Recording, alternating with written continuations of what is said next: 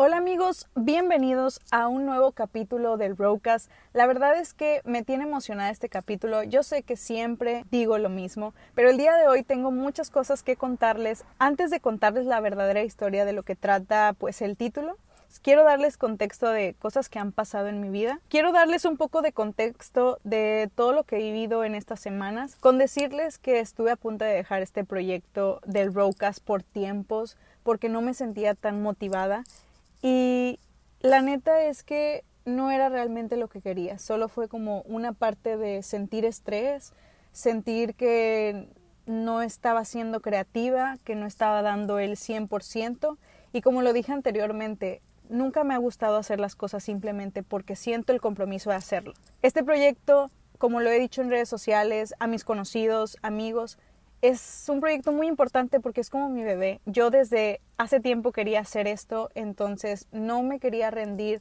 pues tan fácil, ¿no? Pero a veces me es muy difícil por cuestiones del trabajo, eh, lo que ustedes quieran. Siento que la vida me estaba poniendo como ciertas cosas, piedras en el camino, pero eran parte para entender y sentirme como ahora me siento. Yo sé que al principio de, este proyecto yo les había dicho que iba a hacer dos versiones, una en video y otra en Spotify, pero la verdad es que esa fue una de las razones por las que cerré Instagram, porque para las personas que no, no saben, el Broadcast tenía un Instagram estaba subiendo reels, contenido y todo, pero me era muy difícil porque yo hago todo, yo edito el audio, yo edito el video, yo subo el contenido. Entonces, aparte tengo un trabajo y tengo otras cuentas que trato de hacer contenido diario y es muy difícil amigos. Me gusta, no les voy a mentir, que lo hago por compromiso o pues nada más por subir, pero realmente esto en vez de, de que fuera divertido se estaba haciendo algo muy muy agobiante, me sentía muy presionada, pero por mí misma. Decidí cerrar el Instagram del Rocas porque era, era mucho, eh, me sentía muy saturada, entonces pues yo les había comentado que todo iba a publicar en mi Instagram personal, que es guion bajo Londra Ponce, yo ahí doy contexto de todo lo que pasa en mi vida. Por otra parte, si se dieron cuenta, en el capítulo anterior no lo subí a YouTube porque amigos no me dio tiempo de editarlo. Solo quiero decirles en este capítulo que una disculpa. Nunca me ha gustado como pues quedar mal o prometer cosas y no cumplirlas, pero se me hace difícil y la verdad es que este proyecto no lo quiero no lo quiero dejar, pero creo que por ahora mientras esto crece porque yo tengo mucha fe que esto va, va a crecer, lo voy a dejar solo en audio, solo en Spotify y también he recibido comentarios que la mayoría de las personas prefieren escucharlo cuando van en el tráfico o están haciendo algo y se les dificulta un poco pues verlo en YouTube. No voy a cerrar eh, la plataforma de YouTube del Rocas porque en su momento sí quisiera volver con esa idea de que también fuera en versión de video, pero por lo pronto todo esto va a quedar solo en Spotify y plataformas digitales. Espero que sigan apoyando el proyecto. La verdad es que se vienen cosas muy muy buenas. Y de hecho, no sé si vieron en las redes sociales, pero ya tenemos merch oficial del Rocas. Tenemos viniles, calcamonías para el coche. Y estoy muy feliz con la respuesta que hubo porque lo publiqué y todos fueron de que, Alondra, no tengo coche, pero lo puedo pegar en mi ventana o me lo pego acá o no sé. Entonces, agradezco mucho esos comentarios porque neta, neta, inspiran y hacen que pues quiera echarle más ganas, ¿no? Muchas gracias, muchas, muchas gracias, pero ahora sí vamos a iniciar con el capítulo de hoy. ¿Por qué el título se llama ¿Por qué me siento que soy el patito feo de la familia? Les voy a dar también un poco de contexto. Aquí amamos el contexto, amigos. Estoy en un parquecito estacionada en mi coche. Me acabo de comer dos tostadas, muy buenas por cierto. Me estacioné y dije, aquí lo voy a grabar. Voy a grabar, me siento motivada para poder hablar. Entonces, como ahora, pues no importa dónde esté, estoy en un parque, estoy en mi coche con los audífonos hablando con ustedes. Entonces dije, creo que va a ser un buen capítulo de hablar por qué siento que soy el patito feo de la familia. Empecemos con esta historia. La verdad es que esto lo he sentido desde que estoy muy chica porque pues yo nací, como les he dicho, en Estados Unidos. Allá no tenía primos, pues soy hija única. No tenía a nadie así como de familia con quien convivir. Mi primer idioma fue eh, el inglés. Como que todos mis tíos les causaba como yo creciera con la cultura americana. Recuerdo que una vez fuimos a, a, Ciudad Valles de vacaciones, se supone que eran unas vacaciones, y yo no sabía hablar español. A pesar de que mis padres hablaban español, pues mi primer idioma y el único que hablaba era el inglés. Llegué con mis primos y yo no entendía absolutamente nada de lo que me decían. Yo les contestaba en inglés y para mí todo mundo sabía entenderme, pues estaba muy chica. Creo que tenía como alrededor de unos 6, 7 años. Pues yo me quedaba con cara de what the fuck, ¿por qué no me entienden? ¿Por qué está hablando diferente y yo no la entiendo? Y causaban muchos conflictos. La verdad no sé quién en específico, pero voy a decir como que mi familia empezó a decirle a mis papás como de que es que está creciendo con la cultura americana, va a crecer sola, mejor hagan algo aquí. Como que les causaba conflicto que yo no supiera nada de donde mis padres crecieron. Y digo, es normal, pero a lo mejor en su momento yo lo iba a saber. El punto es que mis papás buscaron hacer un negocio, lo hicieron y esas vacaciones se volvieron, nos vamos a mudar para siempre a San Luis. Creo que desde ahí me di cuenta, no, Alondra, tu vida va a ser tan interesante y tan random. Ahora que lo pienso, en realidad desde muy chica me han pasado muchas cosas súper random, pero es parte de todo lo que tenía que vivir.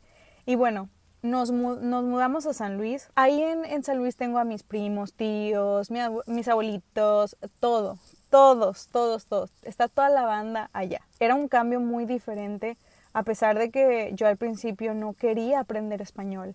O sea, recuerdo que mi mamá me regañaba de que es que tienes que aprenderte el alfabeto, tienes que aprenderte esto. Pero para mí era difícil y yo estaba, estaba como que en un bucle de que no, no quiero, o sea, ¿por qué? Yo sentí en ese momento que ellos habían decidido por mí. Era parte de lo que tenía que pasar, pero yo me sentía como enojada porque pues mis amigos y todo lo que conocía estaba en Estados Unidos. Y al sacarme de ahí fue como un cambio muy radical.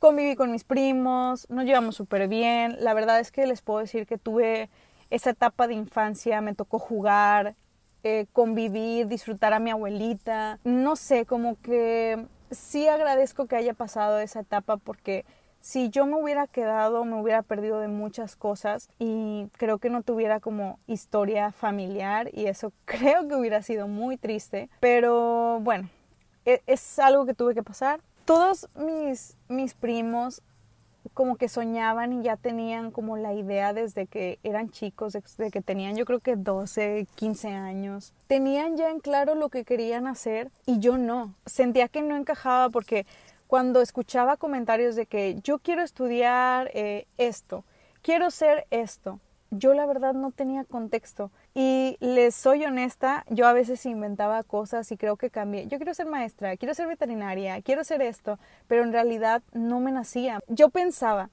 que no se dan cuenta que realmente no me gusta nada de lo que estoy diciendo. No sé si realmente me creyeron o no, solo me estaban siguiendo el juego. No sé, estaba demasiado chica, entonces pues no sabía lo que me iba a pasar. Tuve una oportunidad de poder entrar al mundo musical, de poder grabar un disco, de que mis canciones estuvieran en plataformas digitales, incluso de tener un EP en formato físico.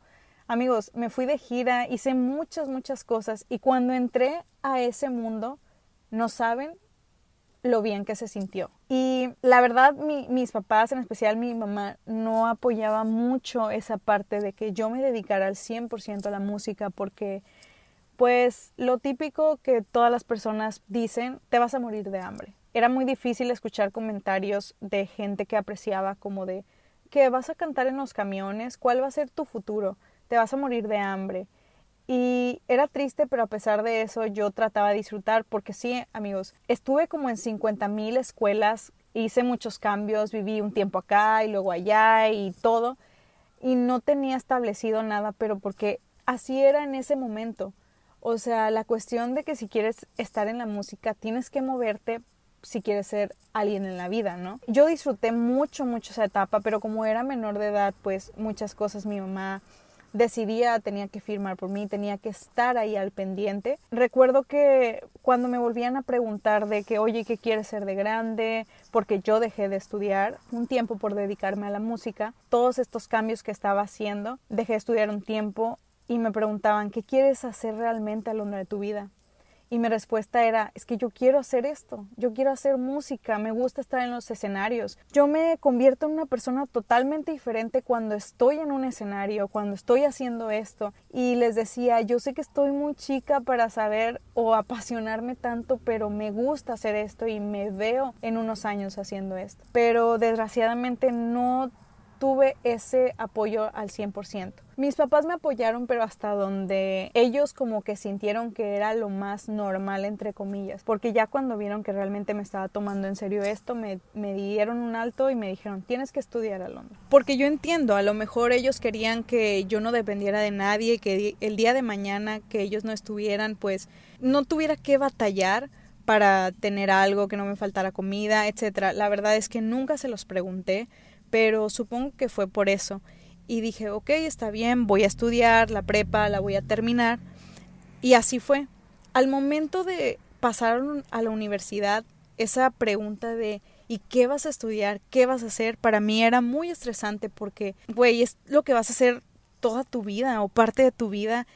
Y creo que uno de mis miedos era, güey, si me equivoco de carrera y si realmente no me gusta, o si no consigo trabajo, como que muchas cosas se pusieron en mi cabeza y más que nada porque yo lo que realmente quería era hacer música. Siento que caí como en esa parte de depresión porque yo dejé la música completamente.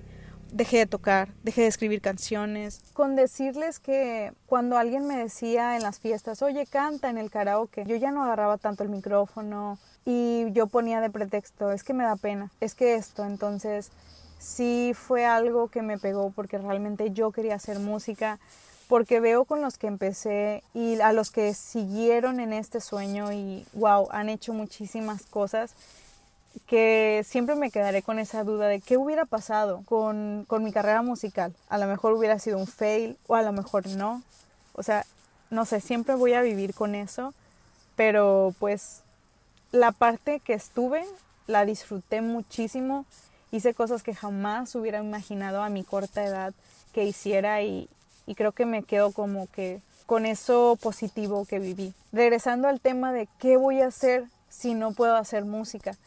Yo recuerdo que tuve una, una plática con mi mamá y le dije, te soy honesta, toda mi familia quiere que estudie medicina o algo importante porque pues amigos, yo era muy nerd, literal, muy, muy nerd. O sea, yo era la típica persona que si sacaba un 9 hacía un conflicto, porque me sentía muy mal si sacaba un 9, amigos. Entonces, pues sí, era el ratón de biblioteca y como que todos me visualizaban en algo muy grande, como la mejor doctora del mundo, o la mejor abogada, o lo que quieran, algo pues de la vida cotidiana que se estudia, ¿no? Y en esa plática yo le dije a mi mamá, es que no me veo como doctora, no estudiando medicina o estudiando para abogada, maestra, no no me veo en un escritorio sentada haciendo algo que los demás quieren. Y mi mamá me dijo, "¿Y si estudias administración de empresas?" Y investigué, acepto que investigué de qué trataba. Al principio sí me llamaba como que la atención y todo, pero me visualicé y dije, es que no me veo toda mi vida haciendo eso. Y empecé a ir a expos de esas que hacen como que en las ciudades o por cierto tiempo de escuelas y ver carreras y, de todo tipo. Fui como dos años consecutivos a esa expo y encontré una universidad que se dedicaba como al cine, a la televisión y a todo esto digital y me llamó mucho la atención. Y estuve yendo, investigando y todo hasta que me invitaron un día. Ellos tienen como un día especial para que conozcas la escuela y todo. Y fui, fui amigos a conocer la escuela, fui con mi mamá, amigos, yo me enamoré, me enamoré de esa escuela, o sea, mi mamá como que se sentía como de que qué es esto, esto es algo muy nuevo porque era muy tecnológica la, escuela y tú veías eh, sets de grabación, cámaras y todo muy profesional. Y le dije a mi mamá, quiero hacer esto. Quiero estudiar cine y televisión. Si no me apoyas en la música, por favor, apóyenme en esto. Pero es, es esto lo que yo quiero hacer. Y, y pues sí, o sea, mi mamá le costó un poco entender porque pues también entiendo que mi familia no, no sé, como que visualizaba que yo hiciera otra cosa y al yo decirles algo completamente diferente, pues es como de, pues no era lo que quería para ti, pero pues está bien, o sea, te tenemos que apoyar. Esa era como lo que yo iba a estudiar, pero por cosas del destino no se dio. Tuvimos otra vez una, una plática extensa, mis papás y yo, de a ver qué vas a hacer, tienes que estudiar algo. O sea, tienes que tener algo, un título, pero estudia. Y yo les dije, es que no quiero estudiar cualquier cosa simplemente por tener un título. O sea, quiero hacer algo que realmente me gusta, pero no sé, todavía no sé. Y como en ese entonces yo estaba en Estados Unidos viviendo, les dije, denme la oportunidad de regresarme a Monterrey y ver, o sea, veo universidades, investigo todas las carreras del mundo hasta que encuentre algo que realmente me guste. Les costó un poco, siento que sí se enojaron mis papás por esa inestabilidad que tenía, pero es que amigos, yo no quería hacer cualquier cosa. Me dijeron que sí, que pero que iba a ser como la última vez que iba a tener esa inestabilidad en mi vida, o sea, que ya tenía que sentar cabeza y saber lo que realmente quería, porque no iba a estar toda una vida pues picando aquí, picando acá. Y bueno, regresé a Monterrey y me puse a investigar a qué universidad ir. Y no recuerdo quién, pero me habían dicho, vete por todo Matamoros y ahí hay un chingo de universidades. Vete toda la Purísima, ahí vas a encontrar de todo. La verdad es que no sabía ni por dónde empezar. Como yo iba en mi coche, pues dije, bueno, la primera que me tope. La primera universidad que me topé fue, fue la universidad en la que terminé mi carrera. Súper random. Ahorita les, les platico cómo fue este, este rollo. Me metí al estacionamiento, eh, pues pedí informes, me atendieron y me dijeron, ¿por qué, eh, ¿por qué diste con nosotros? ¿Qué carrera te interesa? Y les dije, les voy a ser súper honesta. La verdad no sé qué carreras tienen, no sé ni cómo llegué aquí, simplemente estaba manejando, estoy buscando una universidad, pero no sé qué estudiar. Y se portó muy amable la de administración y me dijo, a ver, mejor platícame de ti, ¿qué te gusta hacer? Y le platiqué lo que hice, lo que me gustaba, le di un poco de contexto de lo que había pasado en mi vida. Y ella dijo, creo que tengo la carrera perfecta para ti. Y me dio un folleto con la carrera de medios digitales. Yo me quedé, medios digitales, licenciatura en medios digitales, ¿qué es eso? Leí el plan de estudios y estaba muy interesante las materias. Duraba tres años. Dije, ¿qué onda? O sea, ¿esto existe realmente? ¿Cuánto tiempo lleva esto en el mercado? Y ella me platicó un poco de lo que se trataba, describió todo lo que me gusta, todo, todo lo que me gusta. Entonces quedé tan impactada con esa carrera que ni siquiera ya le quise preguntar de las demás que tenía. Con decirles que quedé tan atrapada que pues la, la, la chava me dijo, mira, tenemos un día especial donde hacemos como talleres para que conozcas la escuela, al igual puedes venir, ya aclaras un poco más sobre lo que quieres y todo. Entonces me llevé el folleto, me llevo otras cosas. Amigos, no visiten otra universidad. Me quedé tan impactada con esa carrera que dije, no, lo mío es medios digitales. Entonces fui a, esos talleres que, que, la chava me comentó, pues quedé más enamorada obviamente de la carrera, la entendí un poco más. Y cuando me tocó hablar con mis papás, pues yo creo que ellos pensaban de que les iba a salir con algo de que, papás, quiero estudiar mercadotecnia, administración o una carrera típica, ¿no? Y al momento imagínense, ¿cómo les voy a explicar a mis papás y a mi familia que quiero estudiar medios digitales? Con decirles que hoy en día, cuando digo, soy licenciada en medios digitales, todos se quedan de, ah, ¿y, ¿y qué es eso? O sea, como que les da pena preguntar. Y digo, está bien, todo se está actualizando y las carreras se están innovando y todo, pero pues imagínense explicarles a mis papás lo que quería hacer.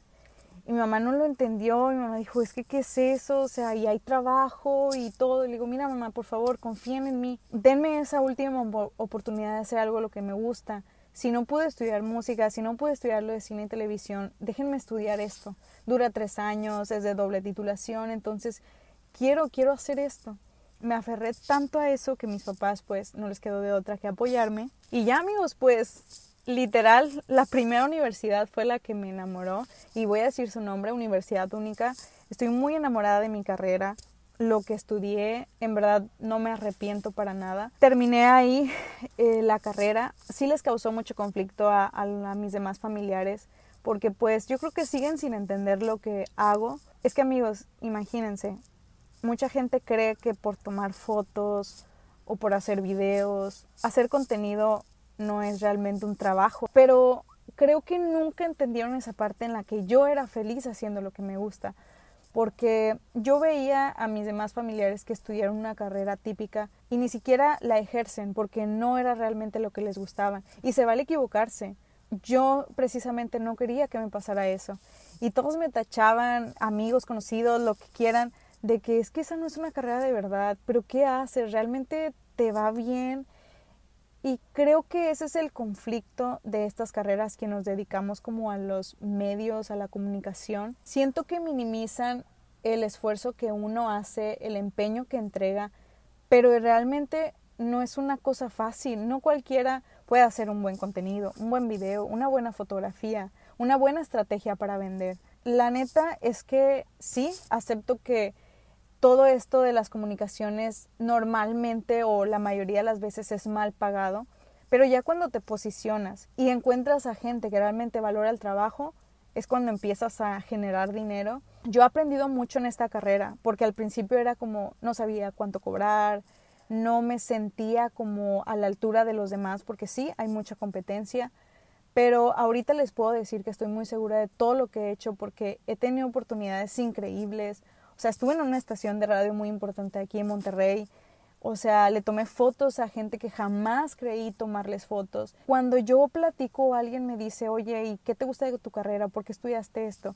Hasta me brillan los ojos, amigos. O sea, yo soy muy feliz contando anécdotas porque esto es lo que amo de esta carrera, que no pasan, no siempre pasa lo mismo.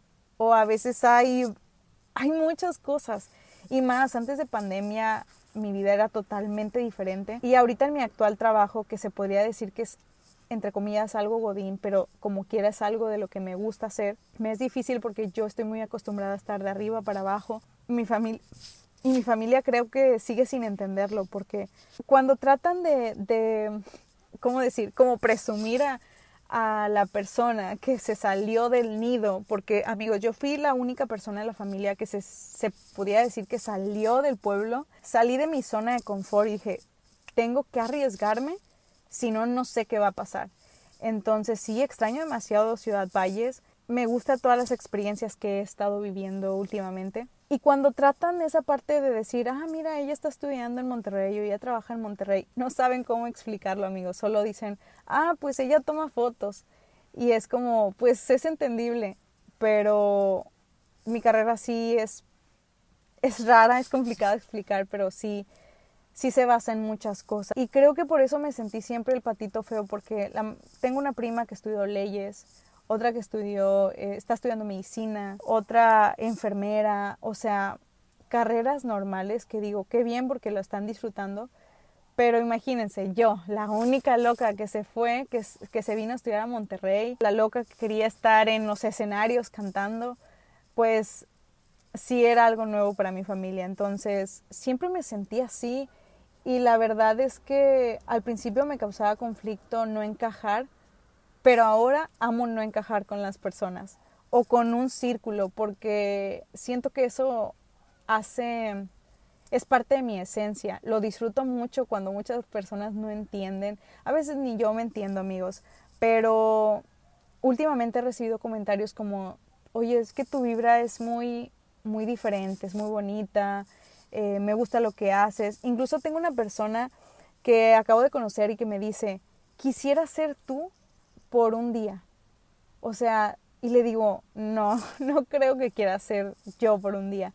Y dice, sí, es que con todo lo que me cuentas o lo que cuentas en redes, se ve que tu vida es muy interesante y muy entretenida. Entonces, digo, se agradece ese comentario, pero pues no sé, o sea, creo que también esto es algo de lo que quiero generar en el broadcast que haya un impacto de poder ayudar o de poder inspirar a alguien, no sé en qué. Como yo les dije desde el principio, yo no tengo un libreto, un contexto ni planeado porque no quiero forzar nada, simplemente platico lo que quiero contarles, lo que yo viví y saben que siempre trato de, dar como una moraleja o un consejo, pero siento que en esta vida hay que arriesgarse a hacer lo que nos gusta. He escuchado y he visto a muchas personas que estudian algo y son las personas más infelices del mundo porque quisieron darle gusto a sus papás o a su hermano o seguir como con un patrón.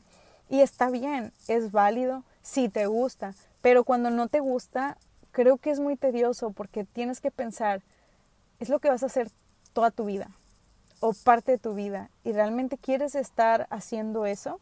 Yo siempre le he dicho a, mis conocidos y a mi familia más que nada y digo, creo que el estudiar una carrera típica no te da en automático un trabajo. No es como que si yo hubiera estudiado medicina, automáticamente iba a ganar los miles de pesos y iba a tener trabajo.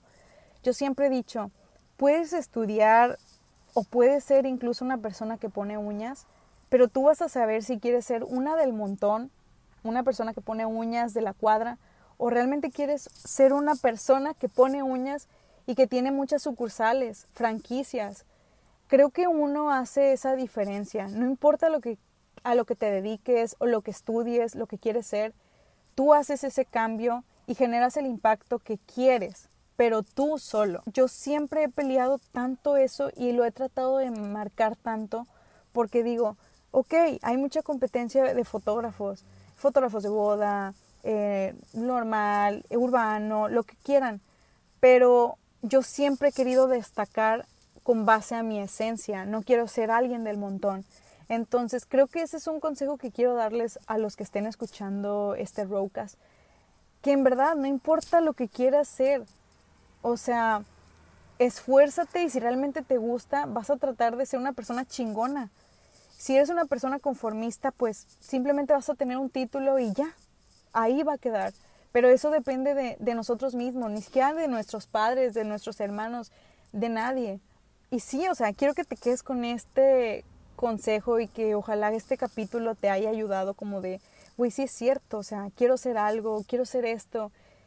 Y yo sé que la mayoría de mis conocidos pues ya nos graduamos, ya a lo mejor tienen un trabajo, pero esto no solo implica para qué carrera quieres estudiar. Siento que si quieres emprender algo o quieres eh, hacer algo, algo de lo que sea, te inspire y digas, güey, sí es cierto, quiero hacerlo y no me va a importar los comentarios. Ese podría decir que es parte de mi historia, de que yo soy el patito feo de la familia, pero estoy orgullosa de ser ese patito, porque la neta no me arrepiento de ni siquiera de la inestabilidad que, que pasé. Y son experiencias, me quedo con todo lo positivo, incluso con lo malo, porque son aprendizajes. Y muchas gracias por quedarte hasta el final de este broadcast por el apoyo, por las palabras. Realmente nunca me voy a cansar de agradecerlo porque se aprecia que te tomes el tiempo de escuchar 15, 20, 30 minutos de alguien hablando. Porque sí, amigos, yo solo estoy compartiendo parte de mi historia porque siento que les puede ayudar en algo, inspirar. Créanme que mi único objetivo es como generar un impacto y, y me da gusto que aunque sea dos, tres personas se acerquen y me digan, güey, me gusta lo que estás haciendo. Hoy me inspiró, me motivó esta, esta palabra. Les digo, yo a veces también mi vida es muy complicada, estoy pasando por altos y bajos, pero trato de sacarle lo más positivo que se pueda, porque a fin de cuentas nos tenemos a nosotros mismos. Y no se olviden que me pueden seguir en redes sociales, estoy como guion bajo Londra Ponce en Instagram. Y también les recuerdo que tenemos nuevamente la merch oficial de los viniles para el coche. Si quieren uno, amigos, escríbanme un mensaje en Instagram y pues ustedes me ayudarían mucho para promocionar porque tenemos que romperla con este broadcast. Y pues nada, yo soy Alondra Ponce y nos vemos en el siguiente broadcast.